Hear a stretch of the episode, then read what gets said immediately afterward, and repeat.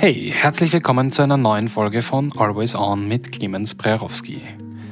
Heute begrüße ich die passionierte Agilistin Alexandra Oellinger, die den Chapter Lead Scrum Mastery und Agile Coach der erste Digital innehat. Alexandra hat umfassende Erfahrung in Aufbau und Begleitung agiler Strukturen und Teams in einem Konzernumfeld und aus dieser Perspektive auch einiges an Erfahrung zu teilen. Herzlich willkommen, Alexandra. Ich freue mich, dass du dabei bist. Hallo Clemens, freut mich da zu sein. Alexandra, du bist Chapter Lead, Scrum Mastery und Agile Coach. Für alle, denen das wie mir relativ wenig sagt, was macht man als Chapter Lead? Ähm, also bei uns sind die, die Chapter Leads inhaltlich verantwortlich für das jeweilige, ich nenne es jetzt einmal Handwerk, also im Englischen so schön Craftsmanship. Ne? Ähm, das heißt, in meinem Fall ist das faktisch das Handwerk der Scrum Mastery, für die ich inhaltlich verantwortlich zeichne. Und ähm, im, jeder Mitarbeiter hat sozusagen zwei Vorgesetzte, einerseits den Chapter Lead inhaltlich und andererseits den klassischen Linienmanager disziplinarisch oder wie auch immer man das formulieren möchte. Das heißt, du bist die, die inhaltliche Chefin aller Scrum Master? Genau. Und dafür verantwortlich, dass die ihren, ihren Job tun können, dass sie inhaltlich richtig vorgehen und gute Scrum Mastery machen. Genau, also dafür verantwortlich im Endeffekt, dass jeder basierend auf seinem Potenzial halt wachsen kann und die Scrum Mastery an sich sozusagen immer besser und immer zielführender und immer, immer zielgerichteter auch wird. Genau. Du arbeitest ja an einem super spannenden Produkt, äh, das viele in Österreich sicher kennen und, und wie ich nutzen, nämlich George, dem E-Banking der Erste Bank. Wie groß ist denn George? Ja, also freut mich, dass so viele das Produkt nutzen, zum einen. Äh, zum anderen, wir sind äh, 400 Personen, momentan Tendenz weiter steigend. Äh, und äh, ja, wir werden konsequent und kontinuierlich mehr. 400 Leute, das sind mehr, ehrlich gesagt, als ich erwartet hätte. Hast du so eine ungefähre Zahl für mich? Wie viele Teams, wie viele Entwicklerteams arbeiten da? Wie viele Scrum Master? Ähm, also wir haben neun Scrum Master, mhm. wobei jetzt nicht alle 400 äh, Personen sozusagen ähm, mit Scrum Teams oder in Scrum Teams arbeiten. Das ist ungefähr die Hälfte, bisschen mehr als die Hälfte, würde ich sagen, die in Scrum Teams arbeitet, so über den Daumen gepeilt. Und äh, in Summe sind es, genaue Zahl haben wir eigentlich nie, um die 35 Teams. Wow, das ist eine ganze Menge an Teams und eine ganze Menge an, an Scrum Master und wahrscheinlich auch Product Ownern, die da, die da interagieren. Arbeiten diese Teams an eigenen Strängen oder arbeiten die zusammenhängend, sodass die sich laufend austauschen müssen und miteinander immer Ziele erreichen? Ja, also es gibt so Cluster, wie das bei uns heißt. Das sind also eine Zusammenfassung von Teams, die mehr interagieren als jetzt über die Cluster hinaus. Und das sind so meist ähm, ja, fünf bis zehn Teams, auch da wieder Pi mal Daumen, ähm, die da interagieren und die natürlich auch miteinander sprechen müssen und insofern gemeinsam an einer Sache arbeiten. Ja.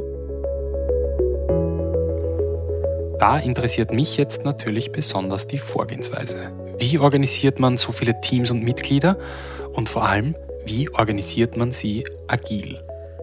Ja, also zum einen, wie gesagt, äh, nicht alle 400 arbeiten jetzt in Scrum-Teams, das muss man immer, im Hinterkopf behalten.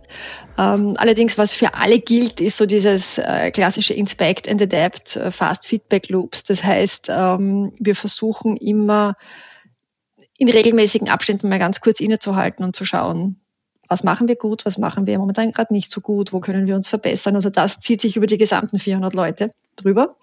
Und ähm, die, ich sage jetzt mal, die Delivery-Einheiten, nennen wir es mal so, ähm, haben faktisch äh, zwei bis vier Wochen Sprints, äh, einmal im Monat eine Release. Das heißt, allein daraus ergibt sich schon ein gewisser Abstimmungs, äh, Abstimmungsbedarf. Mhm. Wir haben auch ein Regression-Test-Team sozusagen als letztes, als letzte Instanz, um um Dinge abzufangen, bevor sie in Produktion gehen. Und dann natürlich auch noch die Koordination mit den, mit den sechs Ländern. Darf man auch nicht vergessen. Das heißt, wir haben auch sowas wie Delivery Manager im Einsatz. Und wie regelmäßig und wie intensiv stimmen sich die Scrum Master zum Beispiel untereinander ab? Also wir haben alle 14 Tage ein Chapter-Meeting, wo wir doch gute zwei, zweieinhalb, manchmal sogar drei Stunden ähm, gemeinsam auch wir, wir selber arbeiten auch mit Scrum, muss ich gestehen. Also wir haben auch äh, Review, Planning, Retrospektive und dann halt noch eigene Content Work Sessions nennen wir es. Nach dem Motto Eat Your Own Dog Food. Mhm. Es, es, es, hat sich schon bewährt äh, im Sinne von Dinge weiterbringen, Dinge zu einem Ende zu bringen ähm, und auch ganz klar zu sagen, wann sind wir denn jetzt fertig. Das heißt, um die Scrum Master, mit denen, zu arbeit, mit denen du arbeitest, zu organisieren, verwendet ihr selber Scrum, ihr macht selber Sprints. Ja. Ihr habt ein eigenes Backlog. Ja. Und ihr arbeitet das Backlog in den Sprints ab. Genau. Kannst du mir ein Beispiel für eine, für eine Story, eine grobe, ein grobes Beispiel, wenn du eins parat hast, nennen, was in so einem Scrum Master Backlog drinnen stehen kann? Ja, ähm, also wir hatten, das ist jetzt eher ein Epic als eine Story, aber das ist die größte Initiative, die wir jetzt gerade äh, vor kurzem rausgebracht haben. Das sind unsere Building Blocks. Also das sind sozusagen, wir nennen es Minimum-Standards für die Teams in unterschiedlichen Ausführungen ähm, im Sinne von der absolute Anfänger, der fortgeschrittene Anfänger, dann schon der kompetent arbeitende ähm, Squad, wir nennen unsere Teams Squad und dann sozusagen der Expert Squad. Und ähm, da ging es im Endeffekt darum, ähm, herauszufinden, wie reif sind denn unsere Teams auf der einen Seite und auf der anderen Seite, womit kämpfen die denn so im, im regelmäßigen Tun? Wo gibt's denn zum Beispiel Sprint Goal, zum Beispiel Kommunikation, zum Beispiel Squad Setup oder Squad-Prozesse? Wo gibt's denn die meisten Schwierigkeiten in den Teams, ähm, um da faktisch herauszuarbeiten, wo gibt's denn auch das größte Verbesserungspotenzial? Verstehe. Und eure Teams, formen die sich dynamisch oder sind das fixe Teams, die sozusagen länger Bestand haben? Die Teams haben größtenteils länger Bestand. Also es gibt natürlich immer wieder so, ich borge mal kurz einen Entwickler aus für ein paar Monate an ein anderes Squad, wo halt gerade dringender Bedarf besteht, aber im Großen und Ganzen sind die Teams schon stabil, ja. Gibt es dann einen, einen Mix in den Teams mit Designern, mit UX-Leuten, mit Marketern drinnen? Wie sind denn diese Teams aufgebaut? Wer, wer sitzt denn da drin? Also die Rollen, die da vertreten sind, immer ganz klassisch der Product Owner natürlich. Ähm, dann eben ja Designer, UX-Experten. Ähm, jetzt die teilen sich manchmal die Teams oder respektive die Teams teilen sich die Designer, anders formuliert. Ähm, aber es ist trotzdem so, dass jeder Squad hat einen, einen Designer oder eine Designerin, auf die er zugreifen kann. Ähm, dann natürlich die Business Analysten, Entwickler, Frontend, Backend, iOS, Android, ähm, Tester, Quality Assurance Copycom. Das ist vielleicht auch was, was Interessantes. Also einfach die Stimme von George ist in jedem Squad vertreten, weil das ist ein eigener, ein eigener Tone of Voice, der da verwendet wird. Und der ist auch sehr, sehr wichtig. Und natürlich auch die Scrum Master, nicht zu vergessen. Nicht zu vergessen, die Scrum Master. Du hast vorher gesagt, die, die Stimme von George, kannst du das noch ein bisschen ausführen? Weil das, ja. darunter kann ich mir jetzt nicht wirklich was vorstellen. Ähm, also was damit gemeint ist, ähm, ist die, die Art und Weise, wie George mit dem Kunden kommuniziert. Okay. Ähm, das Wording, das verwendet wird, äh, das meinte ich mit, mit Tone of Voice, also die, die Formulierung auch in den unterschiedlichen Sprachen, weil wie gesagt, es gibt uns ja nicht nur in Österreich, sondern auch in Ungarn, in, der, in Tschechien, in der Slowakei, in Rumänien und in sicherlich einem Land, das ich jetzt wieder vergessen habe. Äh, also es sind 6,3 Millionen Kunden in Summe, die, die George. Web und, äh, und App verwenden. Und auch in diesen, äh, diesen unter Anführungsstrichen jetzt mal anderen Sprachen ähm, gibt's immer ein, ein Copycom-Team, das dafür sorgt, dass das einfach zum Land passt auf der einen Seite, aber zum anderen auch ein gewisses, ja, George-weites Wording hat. 6,3 Millionen Kunden also, die George im Web und als App verwenden und das in mehreren Sprachen. Umso wichtiger ist die User Experience, wie George mit mir als Kunde interagiert. In meiner Landessprache, aber eben in einer möglichst einheitlichen Tonalität von George.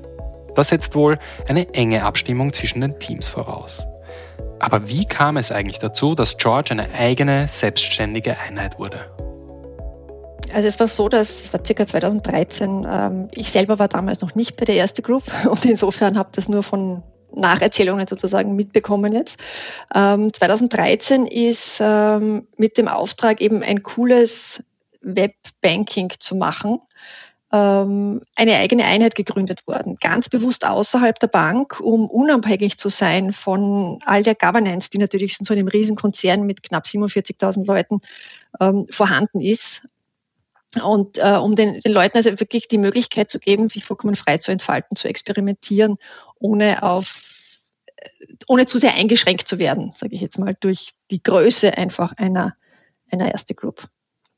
Und aus, diesem, aus dieser kleinen Einheit, das waren knapp 20 Leute, ähm, hat sich dann eben über, die Lauf, über das, den Lauf der Zeit ähm, jetzt ein, ein Team von fast 400 Personen entwickelt, das allerdings jetzt, muss man ehrlicherweise sagen, schon näher, viel, viel näher an die Bank herangerückt ist. Also die IT ähm, ist mittlerweile mehr in der, in der erste Digital positioniert, äh, arbeitet aber so eng mit dem G-Labs, wie das damals geheißen hat, also B1 G-Labs, ähm, zusammen, dass man, wenn man in diesem ganzen Konstrukt ist, einfach nur von George spricht und äh, auch da kein Unterschied ist, ob man da jetzt aus der einen oder aus der anderen Entität kommt.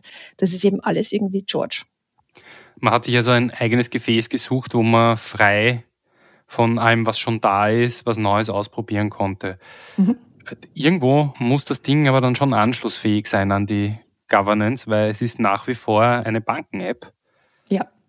Wie funktioniert denn dieser Anschluss?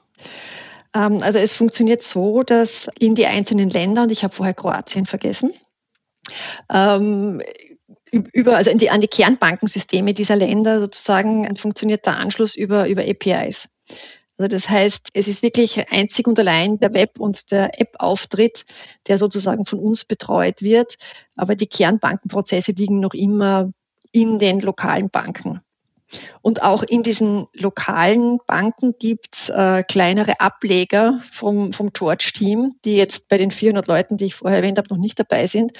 Da weiß ich allerdings nicht genau, wie viele es sind, aber ich weiß, dass es in jedem Land zwischen fünf und 20 Personen ungefähr gibt, die sich sozusagen darum kümmern, dass, äh, dass George einfach gut integriert wird in das jeweilige lokale Core-Bankensystem.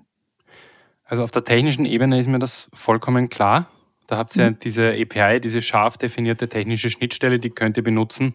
Und hinter der kann man nichts kaputt machen im Wesentlichen, weil das liegt dann in der Bank. Das liegt in genau. der Governance und in den, in, auf der anderen Seite der IT sozusagen.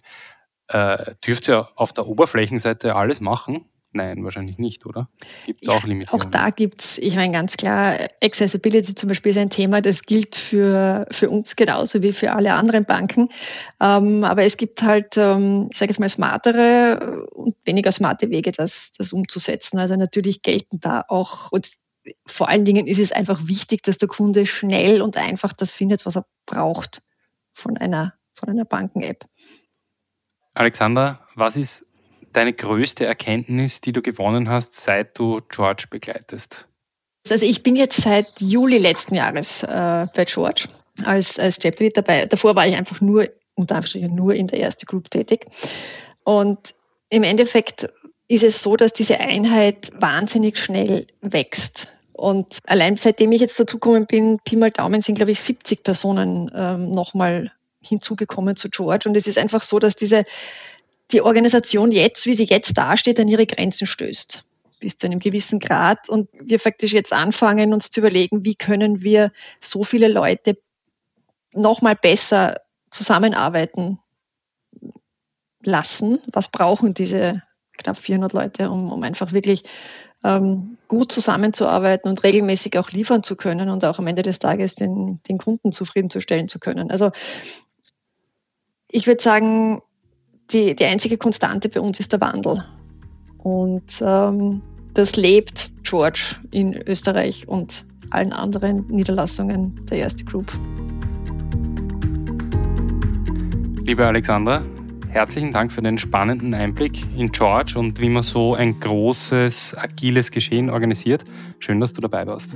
Dankeschön für die Einladung und für das nette Gespräch, Clemens. Das war unser Blick hinter die Kulissen von George mit Alexandra Oellinger. Ich hoffe, es gab was Neues für Sie zu entdecken. An dieser Stelle freue ich mich wie immer, wenn Sie Always On abonnieren. Vielen Dank fürs Zuhören. Ich freue mich, wenn wir uns das nächste Mal wiederhören. Ihr Clemens Brerowski.